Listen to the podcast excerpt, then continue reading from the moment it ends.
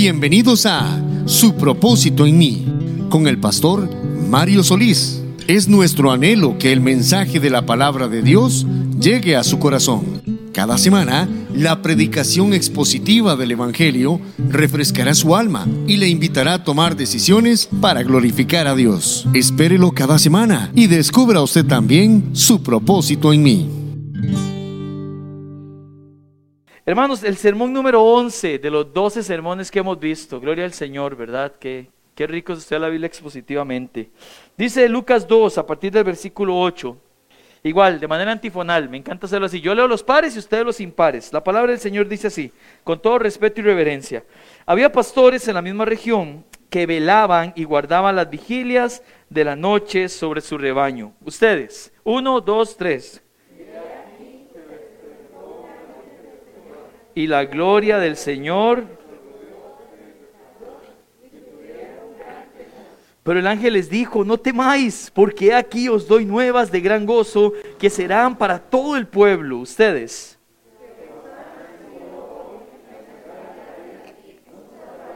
Que es Cristo el Señor.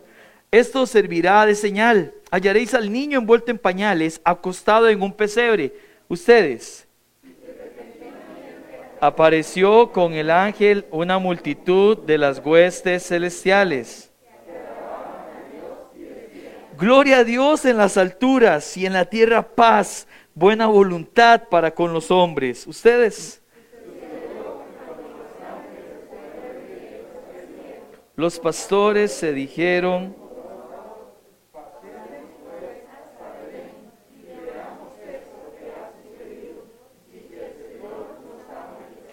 Vinieron pues apresuradamente y hallaron a María y a José y al niño acostado en el pesebre. ¿Ustedes?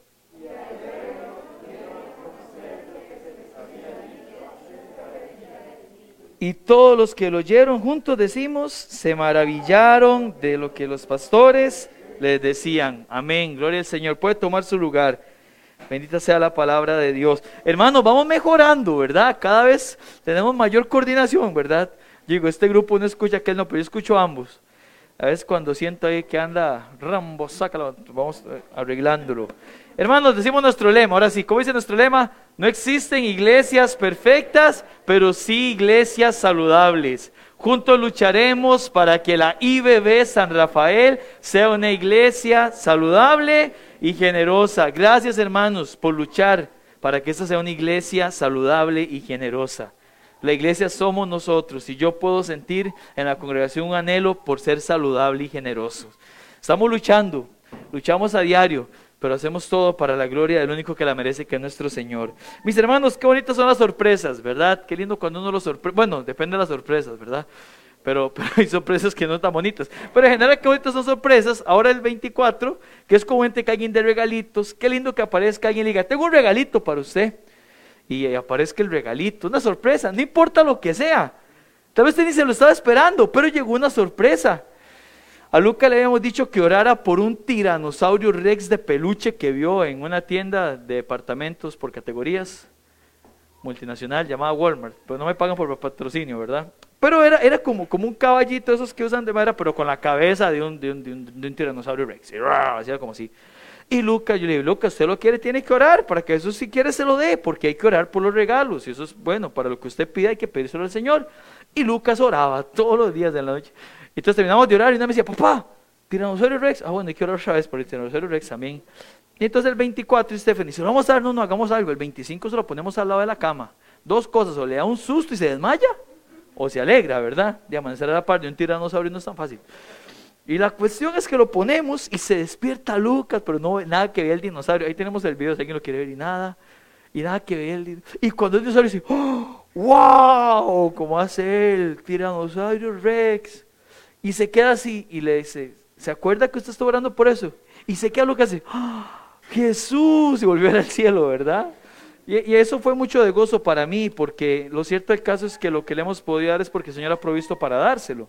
Y es bueno que entiendan eso de pequeños. Es bonita las sorpresas. Y es bonita, hermanos, cuando nos damos cuenta acerca de que son cosas que, si ya tenemos, excelente. Si no, mejor aún, ¿verdad? Podemos aprender a hacer. Estas, estas Navidad me regalaron una camiseta que me encantó Yo uso muy pocas camisas, casi siempre es un tipo polo o de vestir, pero esa camisa la voy a usar mucho, me gustó mucho. Y es una bonita sorpresa. Y la sorpresa más grande, en fin, ya les estoy contando los regalos, pero esta fue muy vacilón. Mi esposa y mi hermana decidieron regalarme una pecera. Yo en la vida he tenido peces que no estén muertos en un plato, ¿verdad?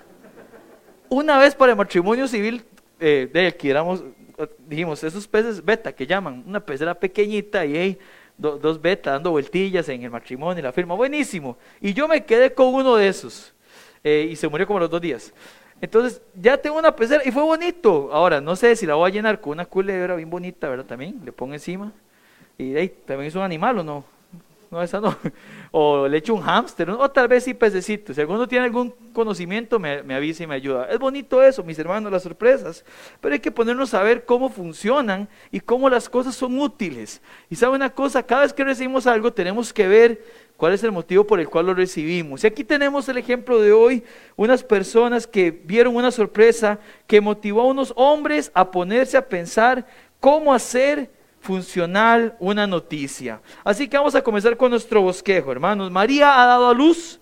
Sabemos que no hubo mayores complicaciones. Bebé ha nacido sin ninguna luz. La segunda persona de la Trinidad entraba a la tierra sin pena ni vanagloria, ¿verdad? No voy a decir sin pena ni gloria, no, sin pena ni vanagloria. Ya veremos por qué decimos eso. Ya ha nacido. El cansancio después de varios días y noches de haber llegado a Belén, pernoctando en distintas partes, la ansiedad que podría haber por el mesón lleno, la incertidumbre de un pesebre, todo en un segundo plano porque su bebé, su primer bebé, su primogénito, y esto es importante, el versículo 7 dice que ella dio a luz a su hijo primogénito, hermanos. O sea, queriendo transmitir que había más hijos después que tuvo María. Ahí estaba con ella. Los que hemos tenido un bebé sabemos la, el, el gozo que produce eso. Nuestro primer hijo yo lloré como media hora con mi hijo, es algo muy lindo. Y usted todavía no tiene un hijo y está ya casado, hermano, órele al Señor, que el 2021 es un año de victoria, ¿verdad? Para tener hijos. Y Dios quiera, qué lindo. Ocupamos llenar la clase de cuna. Tenemos tres ahorita, pero van a ir creciendo, ¿verdad? Entonces, qué bonito, mis hermanos, es tener un bebé, el primer hijo. Pero hermanos, ella sabía que era la encarnación de la verdad, sabía que era el Mesías prometido, pero también sabía que era su hijo. Yo me pregunto, la Biblia no dice nada, pero ¿habrá llorado Jesús? ¿Ya le habrá dado leche María al rato? ¿Tendría frío el bebé? Todas esas preguntas en medio de animales, de algún olor. Y supongo yo, me lo imagino, eso no lo dice la Biblia, en mi mente humana, natural, carnal, eh, el cielo estrellado, ¿verdad? Porque hay una estrella que brillaba por ahí y brilló mucho tiempo después para que la siguieran. No fue en ese momento que llegaron los, los sabios del oriente por aquello. Pero la pregunta es, además de María y José, tal vez hay algunas personas más, ellos eran los únicos que sabían de Jesús. Punto número uno, privilegiados extraños. Nosotros sabemos que en el cielo no. Todo el ejército de los cielos sabía que Dios mismo se había encarnado qué gozo habría en el cielo. Pero en el versículo 9 nos salen nuestros primeros invitados. Algunos dicen, fijo, tuvo que haber visto más personas porque en el oriente era común que cuando una mujer diera luz, no solamente estuviera ella, sino la partera y mucha familia. Es más, cuando hacen una representación del nacimiento de Cristo, aquí lo hacemos como si María fuera para la carita o algo así, ¿verdad? Solamente María, José y listo, los dos. Pero dice que esa representación en una obra de teatro en África es un montón de personas juntos porque en África acostumbran que cuando una mamá va a dar a luz, vaya la tía, la mamá, los primos, y va todo el mundo en una caravana yendo. No podemos decir nosotros si había más o menos gente la que había porque sería poner algo que la Biblia no dice. Pero la Biblia sí nos dice quiénes fueron tal vez los primeros invitados. ¿Quiénes fueron los que aparecieron ahí? Versículo 9 dice, perdón, 8, había pastores en la misma región que velaban y guardaban las vigilias de la noche sobre su rebaño. Hermanos, eran privilegiados, eran pastores, esto es importante, no teólogos, no profesores de escuelas rabínicas, eran pastores de, ovejas de, de cuatro patas, ¿verdad? Pastores, pastores. No fariseos, no escribas, nadie de la ley, nadie que conocía nada. Eran pastores. Y ser pastor era una profesión ninguneada en aquellos tiempos. Los pastores no se les consideraba una posición de renombre. Ellos eran simplemente cuidadores de ovejas, que eran animales torpes, tan torpes que había que cuidar de día y de noche. De hecho, vemos en el ejemplo del rey David, antes de ser rey, que su lugar era el de cuidar las pocas ovejas de su padre Isaí, mientras sus hermanos iban a la guerra. No era algo como que, wow, qué destacable que era. Además de esto, hermanos, dicen los comentaristas e historiadores que los pastores no se les consideraba los más honestos. Dicen que cuando alguien iba a juicio, no pensaba llevar un pastor como testigo porque los jueces no le creerían. Para el pastor el rebaño era de todos, mío, suyo. Ahí se mezclaban las ovejas de los demás. También dice la historia que los pastores en esa época eran analfabetas y debido a su trabajo para cuidar ovejas y protegerlas de otros animales, eran ceremonialmente impuros casi siempre. Porque tenían que cuidarlo y tenían que agarrarse con un animal y matarlo, había que hacerlo. Pero además súmele esto, el trabajo del pastor no se acababa en ningún día de la semana. Los siete días había que cuidar las ovejitas. Eso significaba que los pastores no podían guardar un día de reposo. Hermanos, ¿qué decimos con todo esto? Analfabetos, sin mucho dinero, sin reputación, ceremonialmente impuros y sin guardar la ley. Ahora, no estamos diciendo que fuera una profesión ilícita, ¿verdad? Todos solo delincuentes cuando decimos estas cosas. Pero sin lugar a dudas, el oficio de pastor calza perfectamente con la radiografía del que no pondríamos como ejemplo, o en algún lugar importante. hermanos, y no es el tema, pero yo creo que cuánto deberíamos recordar los pastores estas cualidades. ¿Sabes? Se ha vuelto muy común que muchos usan el nombre pastor como un privilegio, no como el recordatorio de una labor cuyo único enfoque tiene que ver con cuidar ovejas, no sobresalir como pastor. Yo una vez un amigo pastor me dijo esto, él tiene sus redes puestos así, pastor fulano de tal. Y me comentaba que el tener puesto ahí su oficio no es un tema de orgullo, yo lo hablaba con hermano, por cierto. No, es una forma de recordar quién es él. ¿Se sabe por qué mis redes sociales dicen pastor fulanito de tal? Porque yo quiero cuando yo interactúe, que no solamente yo, sino la gente con la que interactúe sepa con quién están interactuando. Por si algún día a mí se me ocurre hacer algo que deshonre el nombre de Dios, alguien puede decir, pero hey, disculpe, pero usted no es pastor como un recordatorio propio. Viera cómo eso impactó mi vida, hermanos. Porque el deber nuestro de los pastores es servir a las ovejas del Señor, no servirnos de las ovejas del Señor. Las personas no reconocían a los pastores, pero ¿saben quiénes sí reconocían al pastor? Sus ovejas. Jesús usó esta misma analogía cuando él dijo, mis ovejas oyen mi voz y me siguen. O sea, cuando Jesús está diciendo que él es el buen pastor, no está dando un wow, no. Él está usando una, analogía para describir que él realmente iba a dar su vida por sus ovejas. Sí, hermanos, las únicas que reconocen la labor del pastor son aquellas que son ovejas. Por eso, cuando un pastor es reconocido fuera del rebaño, hermanos, y comienza a meterse con otros grupos fuera de sus ovejas locales, algo no funciona bien. Quienes deben reconocer a los pastores son las ovejas que cuidamos. Esa es la enseñanza del Nuevo Testamento siempre. Y por cierto, hermanos, no deberíamos ningún tipo de pastor buscar reconocimiento fuera del rebaño del Señor que cuidamos, porque ese no es el plan bíblico. El pastor no está llamado para ser reconocido por qué buen pastor o qué mal pastor es. Si alguien le quiere reconocer, que le reconozca su iglesia local nada más. Y bueno, hermanos, toda esa enseñanza porque el Señor me habló y yo, wow, sentí eso. Y por si alguno de ustedes Dios lo llama al pastorado, que entiendan que esa es la labor que el Señor tiene para nosotros. Cuidar 24-7 el rebaño del Señor, no enseñoreándonos de ellos. Eso es lo que enseña lo que es un pastor, personas humildes y mansas. Y sin dudas, hermanos, no eran quienes esperarían recibir el anuncio más importante en la historia. Es más, el hecho de que fueran señalados para recibir este gran honor sugiere que estos pastores eran hombres devotos, que creían en el Dios vivo y verdadero. Ellos debían cuidarlas en el redil, a las ovejitas, para que no vinieran ladrones ni depredadores, y por eso velaban toda la noche. Y esa parecía ser una noche más velando y cuidando. Versículo 8, había pastores, no sabemos si dos, cuatro, no sabemos cuántos eran, pero había pastores en la región que velaban y guardaban las vigilias de la noche. Las vigilias de la noche para el pueblo judío estaban divididas cada tres horas. Entonces se encargan de cuando usted lo cuida de 6 a 9, de 9 a 12, de 12 a 3, de 3 a 6.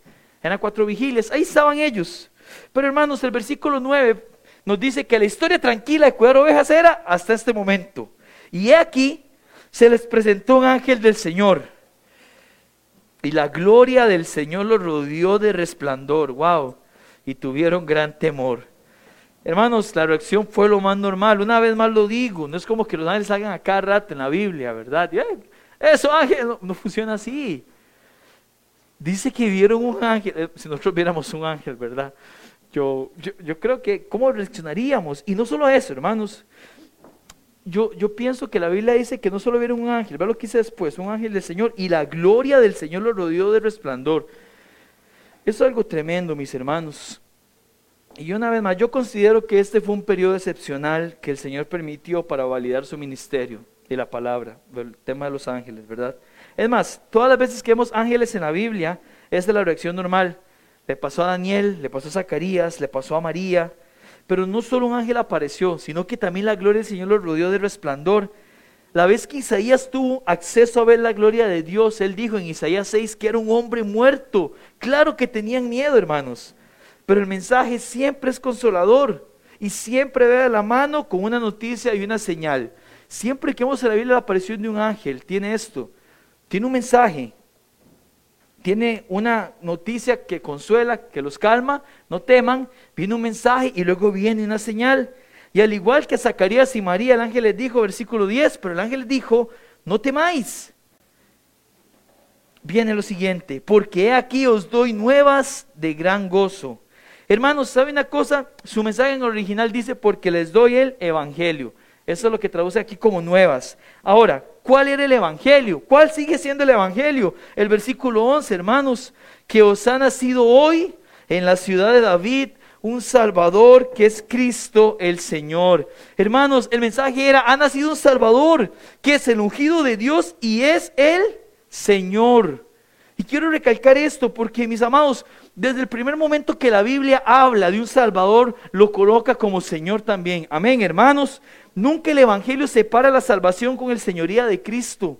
Nunca lo separa. Existe una falsedad que enseña que alguien puede ser salvo aunque nunca vive el resto de sus días sin mostrar esa salvación a través del señorío de Cristo. Y eso es falso, hermanos. Nadie puede ser salvo y vivir sin el señorío de Cristo, porque el Señor es Salvador y Señor también. Estamos juntos, amén, hermanos. Eso es lo que la Biblia enseña. La única manera que alguien sea salvo sin mostrar el señorío de Cristo en su vida es que no tenga el tiempo para hacerlo, como el ladrón en la cruz. Pero alguien que asume que ha conocido el Evangelio sin mostrar el señorío de Cristo, pasan dos cosas, o está loco o está mintiendo. Hay una analogía de esto que estoy seguro varios conocen, usada por un conocido predicador, que dice que si yo viniera en este momento a decirles que un camión grande venía a toda velocidad y me ha chocado de frente y yo estoy aquí y usted me ve así, como estoy, usted dice, hay dos cosas, pastor. Una, o usted está mintiendo o usted está loco. Si usted un camión le choca de frente, no estaría aquí, en esas condiciones. Hermanos, eso mismo sucede con el Evangelio. Desde el primer momento que es anunciado el Evangelio, dice, ha nacido hoy en la ciudad de David un Salvador. ¿Quién es? Cristo, el Señor. Mis hermanos, Cristo siempre es Salvador y también es Señor. Amén. Eso es tan importante tenerlo claro en nuestras vidas. Eso es tan importante que la IBB lo tenga claro. No creemos en una salvación sin señorío de Cristo. Eso no es lo que la Biblia enseña. Ahora, esas son buenas nuevas, son buenísimas, hermanos. Volvamos al versículo 10. He aquí os doy nuevas de gran gozo. Es de gran gozo esto, pero también, ¿qué más? Será para todo el pueblo. Wow, hermanos, un evangelio de gran gozo y para todas las personas. Dos características del evangelio. Qué privilegio para estos pastores escuchar esto. Porque imagínense, cuando están los pastores que nadie tomaba en cuenta, que eran ninguneados, que la gente no quería, se les aparece un ángel y les dice esto. Lo primero que le dice es: Esto que les voy a decir es para todas las personas. Inmediatamente los incluye a ellos. El evangelio no estaba reservado para una cuasi aristocracia de fariseos y escribas, no. No era solo para personas preparadas o ritualmente intachables, no, era para todos. Y ese todos los incluía a ellos. Qué privilegiados eran estos extraños hermanos. Y el ángel, fiel a su costumbre, les dijo cuál sería la señal que les daría. Versículo número 12. Esto servirá de señal. Esto servirá de señal. Hallaréis al niño envuelto en pañales, acostado en un pesebre. Hermanos, la señal es que el niño estaría en pañales en un pesebre. ¿Ocupamos saber más? Digamos, comúnmente los niños no nacen en un pesebre, ¿verdad? No es como que en cada pecera había un chiquito naciendo. Era una señal distintiva. Yo pienso que por la forma en que dicen esta señal, quiere decir que ese acontecimiento fue casi único. Y como vimos en la mañana, el nacimiento de la verdad, de una manera en que Dios estaba mostrando cómo Él se había despojado de sí mismo. Una señal increíblemente distintiva. Ahora, ¿qué produciría semejante noticia, hermanos? Y nuestro punto número dos es adoradores habituales. Porque aquello que fue una sorpresa para los pastores fue lo habitual para los adoradores que siempre han existido en la eternidad, que son los ángeles de Dios. Si hubo un momento donde podríamos definir el primer himno navideño que existió, es aquí. Porque los cielos siempre adoran cuando el Evangelio es expuesto, hermanos. Siempre. Dice Lucas 15:10, así que os digo que hay gozo delante de los ángeles de Dios por un pecador que se arrepiente. Y mis hermanos, ese gozo no es producido por el pecador, sino por el Salvador. Amén. Cuando una persona recibe a Cristo, se ha escuchado que hay fiesta en el cielo. Y no es porque el pecador, ya se salvo. Uh, no, ¿verdad? No es por la persona, es porque Jesucristo volvió a hacerlo. Volvió a proveer salvación por el puro afecto de su voluntad. Hay gozo en el cielo por eso. ¿Qué hicieron los cielos? Versículo número 13. Y repentinamente apareció con el ángel una multitud de las huestes celestiales que alababan a Dios. Alababan a Dios porque el Evangelio siempre produce alabanza. ¿Ven por qué nuestros cánticos tienen que ser bíblicos? Porque tienen que estar basados en el Evangelio. Si cantamos algo que no está basado en el Evangelio, no tiene mayor sentido, amados hermanos. Amén, hermanos. No tendría sentido si queremos cantar acá. Y hay canciones que repiten y repiten y repiten y repiten. Y yo digo, esa canción, no, yo no sé en qué está centrada, pero no está centrada en alabar al Señor. Pero cuando hay himnos que podemos cantar como lo que hemos cantado, hermanos, yo digo, eso es lo que debe producir siempre el Evangelio, alabanzas. Y ahora, alabamos a Dios de muchas maneras, no solo cantando, pero en este caso particular vemos que hubo una exclamación de parte de los ángeles. Pero no pasa solamente esto. Primero está el ángel dando el anuncio y luego dice que repentinamente, trata de imaginárselo. A ver, está los pastores, los que fueran, 5, 10, 20, no sé.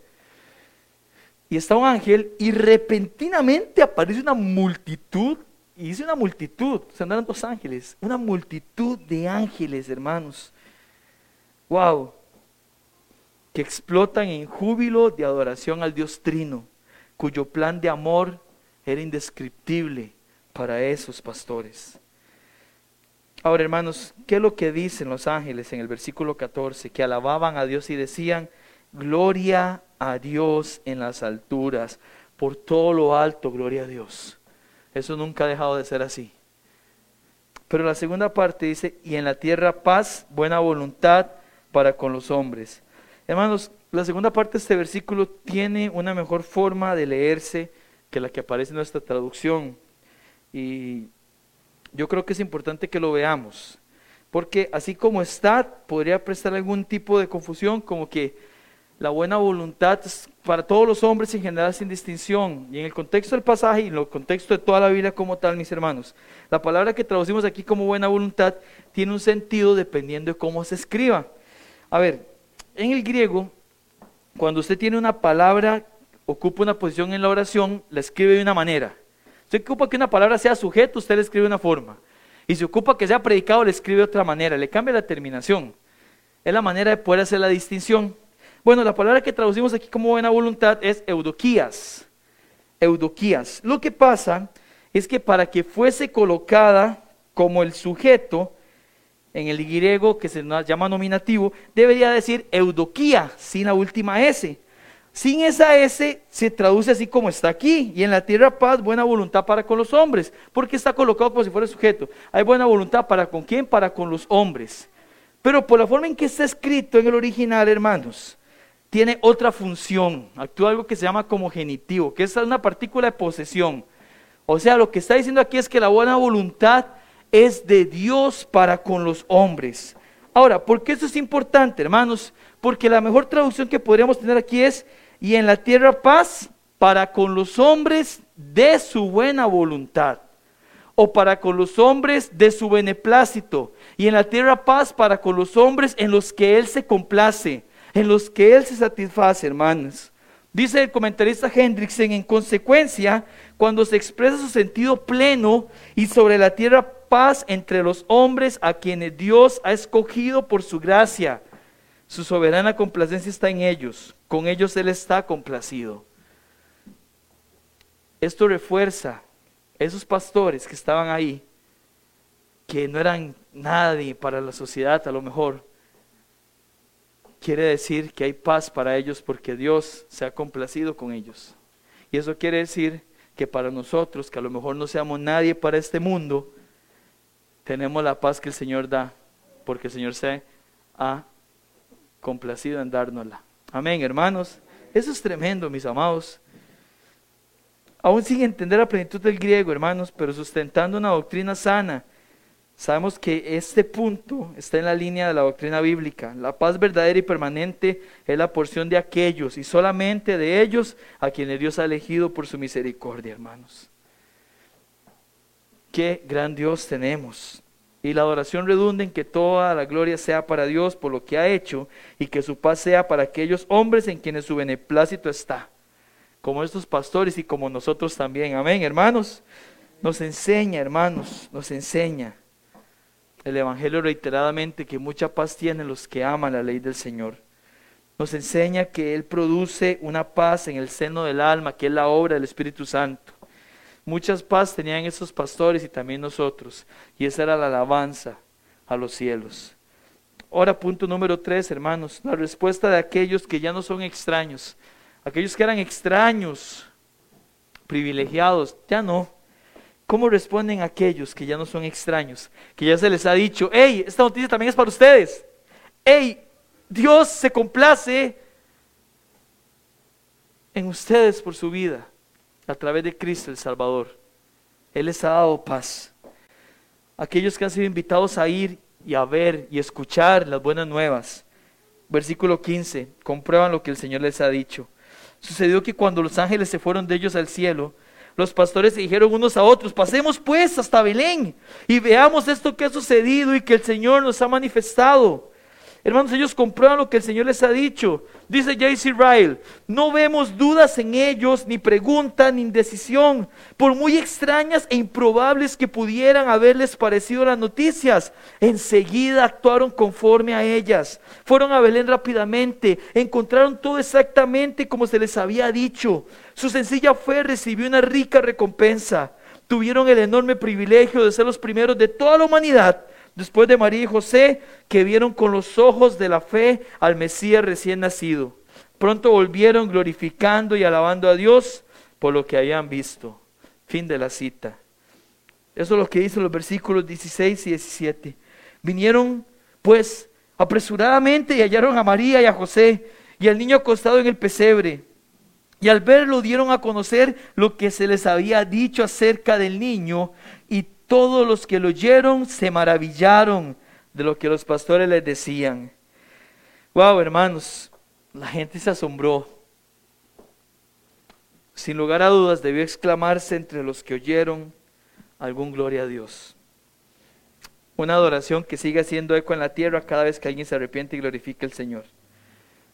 Cuando alguien llega aquí le decimos, hermanos, aquella persona que vino conoció al Señor como Salvador. Decimos amén, gloria a Dios, ¿verdad? Pero también eso hace eco en el cielo, donde se alaba a ese gran Salvador. Ahora, ¿qué aprendemos nosotros, hermanos? Primero, pensemos en el privilegio que tenemos. ¿Por qué somos objetos del amor de Dios, hermanos? Ciertamente no es por nosotros.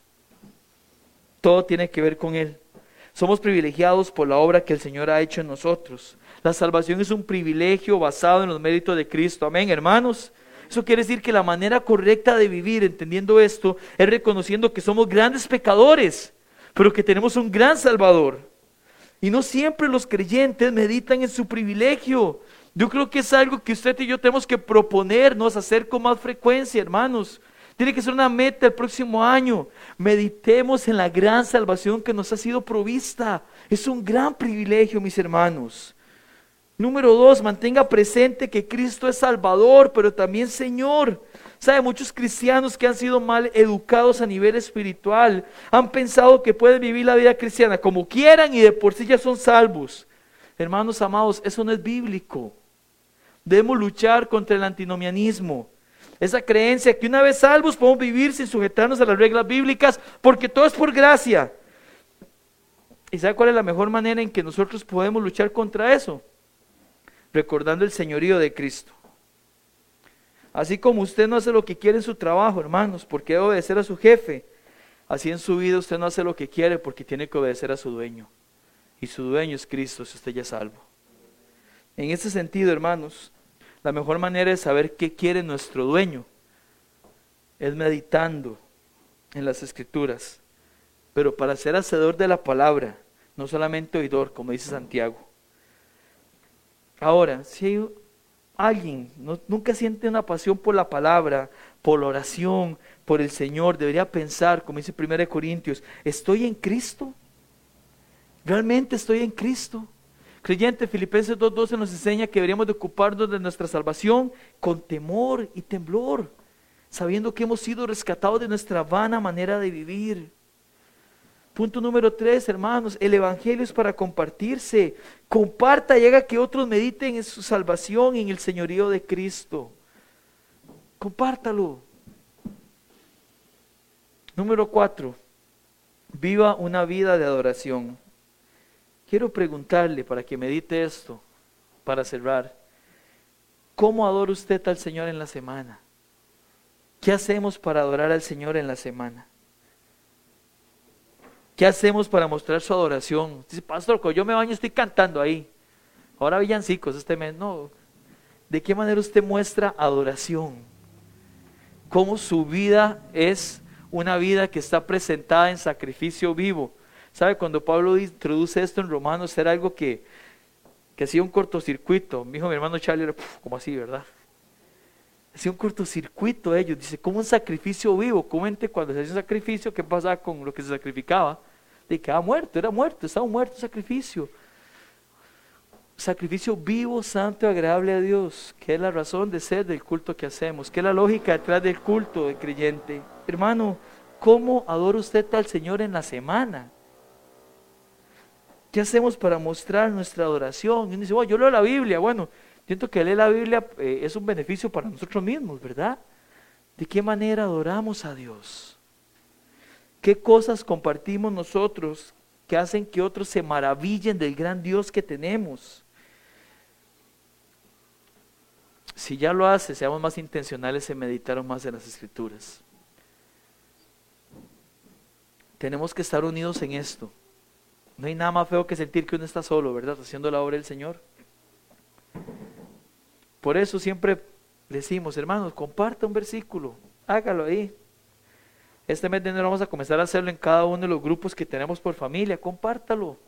Va a ser de bendición para sus hermanos. Y póngaselo como una tarea. Van a haber días en que usted dice, estoy cansadísimo, pero si yo tengo que compartirlo y va a ir a meditar en la escritura y el Señor le va a bendecir. Hagámoslo, hermanos, meditamos en el Señor. Pregúntese esta semana. Además, pregúntese por lo que resta del año. ¿Cómo adoro al Señor? Trate de, puntualizarlo y vea otra manera en que podemos adorarle a Él. Un hermano me dijo en una de las visitas que hicimos recientes, nunca había leído tanto la Biblia como este año. Mira a mí cómo bendijo eso. Yo anhelo que el otro año lo leamos aún más. Amén, hermanos. Y meditemos en ella aún más y seamos hacedor de la palabra aún más. Nuevas de gran gozo. Que vivamos una vida adorando al único que es digno de adoración. Amén, amados. Vamos a orar, nos ponemos de pie.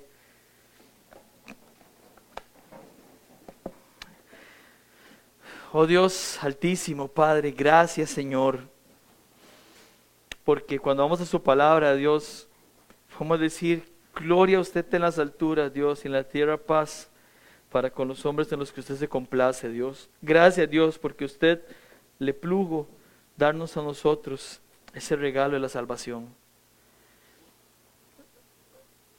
Padre, que nuestra respuesta sea igual a la respuesta eterna de los cielos, de adorarle a usted por el gran Salvador que es Cristo.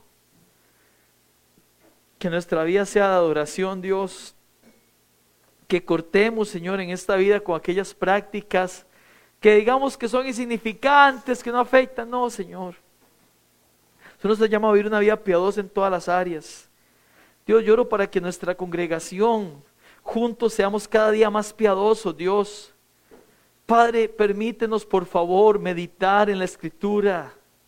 Señor, danos humildad para no pensar, yo ya eso lo sé, yo ya esto no, Señor, ayúdanos a meditar, a desear como niño recién nacido la leche espiritual, no adulterada, Dios. Dios, que podamos recordar, Señor, que sus mandamientos, su ley son deseables más que el oro, Dios.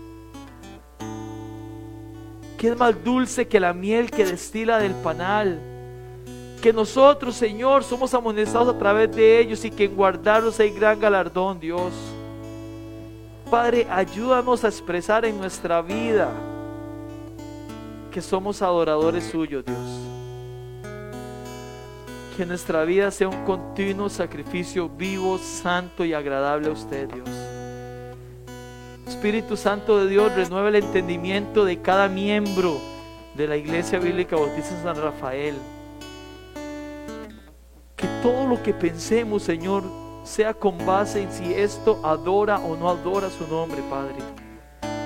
Dios, quita de nosotros ese orgullo que se disfraza a veces de egoísmo, de mentira, de resentimiento, de tanta forma, Dios. Y ayúdanos, Dios, a vivir en humildad, sabiendo que aún sin merecerlo hemos sido amados por usted, Dios. Que nuestro privilegio es vivir para su gloria. Cuida, Señor, cada matrimonio de esta congregación. Danos sabiduría a los varones para tratar a nuestras esposas como un vaso más frágil, Dios. Sin olvidar que nosotros también somos frágiles, Dios. Somos polvo. Da sabiduría, Señor, a nuestras esposas para que cada una de ellas, Señor, pueda honrar a su esposo y pueda ser una mujer piadosa, a los que estamos criando hijos, Dios, danos sabiduría para hacerlo en el temor suyo, Dios. Amonestarlos en la disciplina y el temor suyo, Dios. Pero también mostrarles el gran amor que usted como Padre nos muestra a nosotros, Dios. Úsanos como instrumento de gracia, Dios, para otras personas. Señor, estamos tan conscientes de que es usted el que pone el querer como el hacer. Somos tan conscientes de que la salvación es algo que solo usted puede dar y que puede proveer a través del Espíritu Santo, Dios. Pero también reconocemos, Dios, que su palabra hay un mandato para ir y para enseñar esas buenas nuevas, Dios. Sencillas, fáciles. Hay un Salvador, que es Cristo, que es usted. Oh Jesús, que también es Señor. Dios, si hay alguna persona viéndonos ahorita, que no está seguro de ser su hijo, Dios. Trabaja en ese corazón. Y que usted, Espíritu Santo, haga la obra que solo usted puede hacer. Oh Dios, que su iglesia cada día se distinga, Dios, por buscar ser una iglesia que es saludable espiritualmente, Señor, y que es generosa en todas las áreas.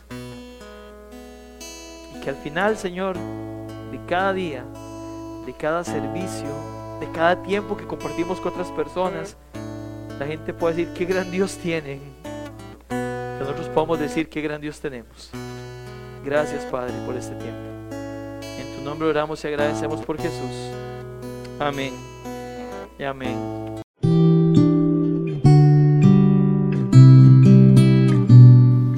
Muchas gracias por haber escuchado este sermón. Le invitamos a escuchar la próxima semana una entrega más de Su propósito en mí.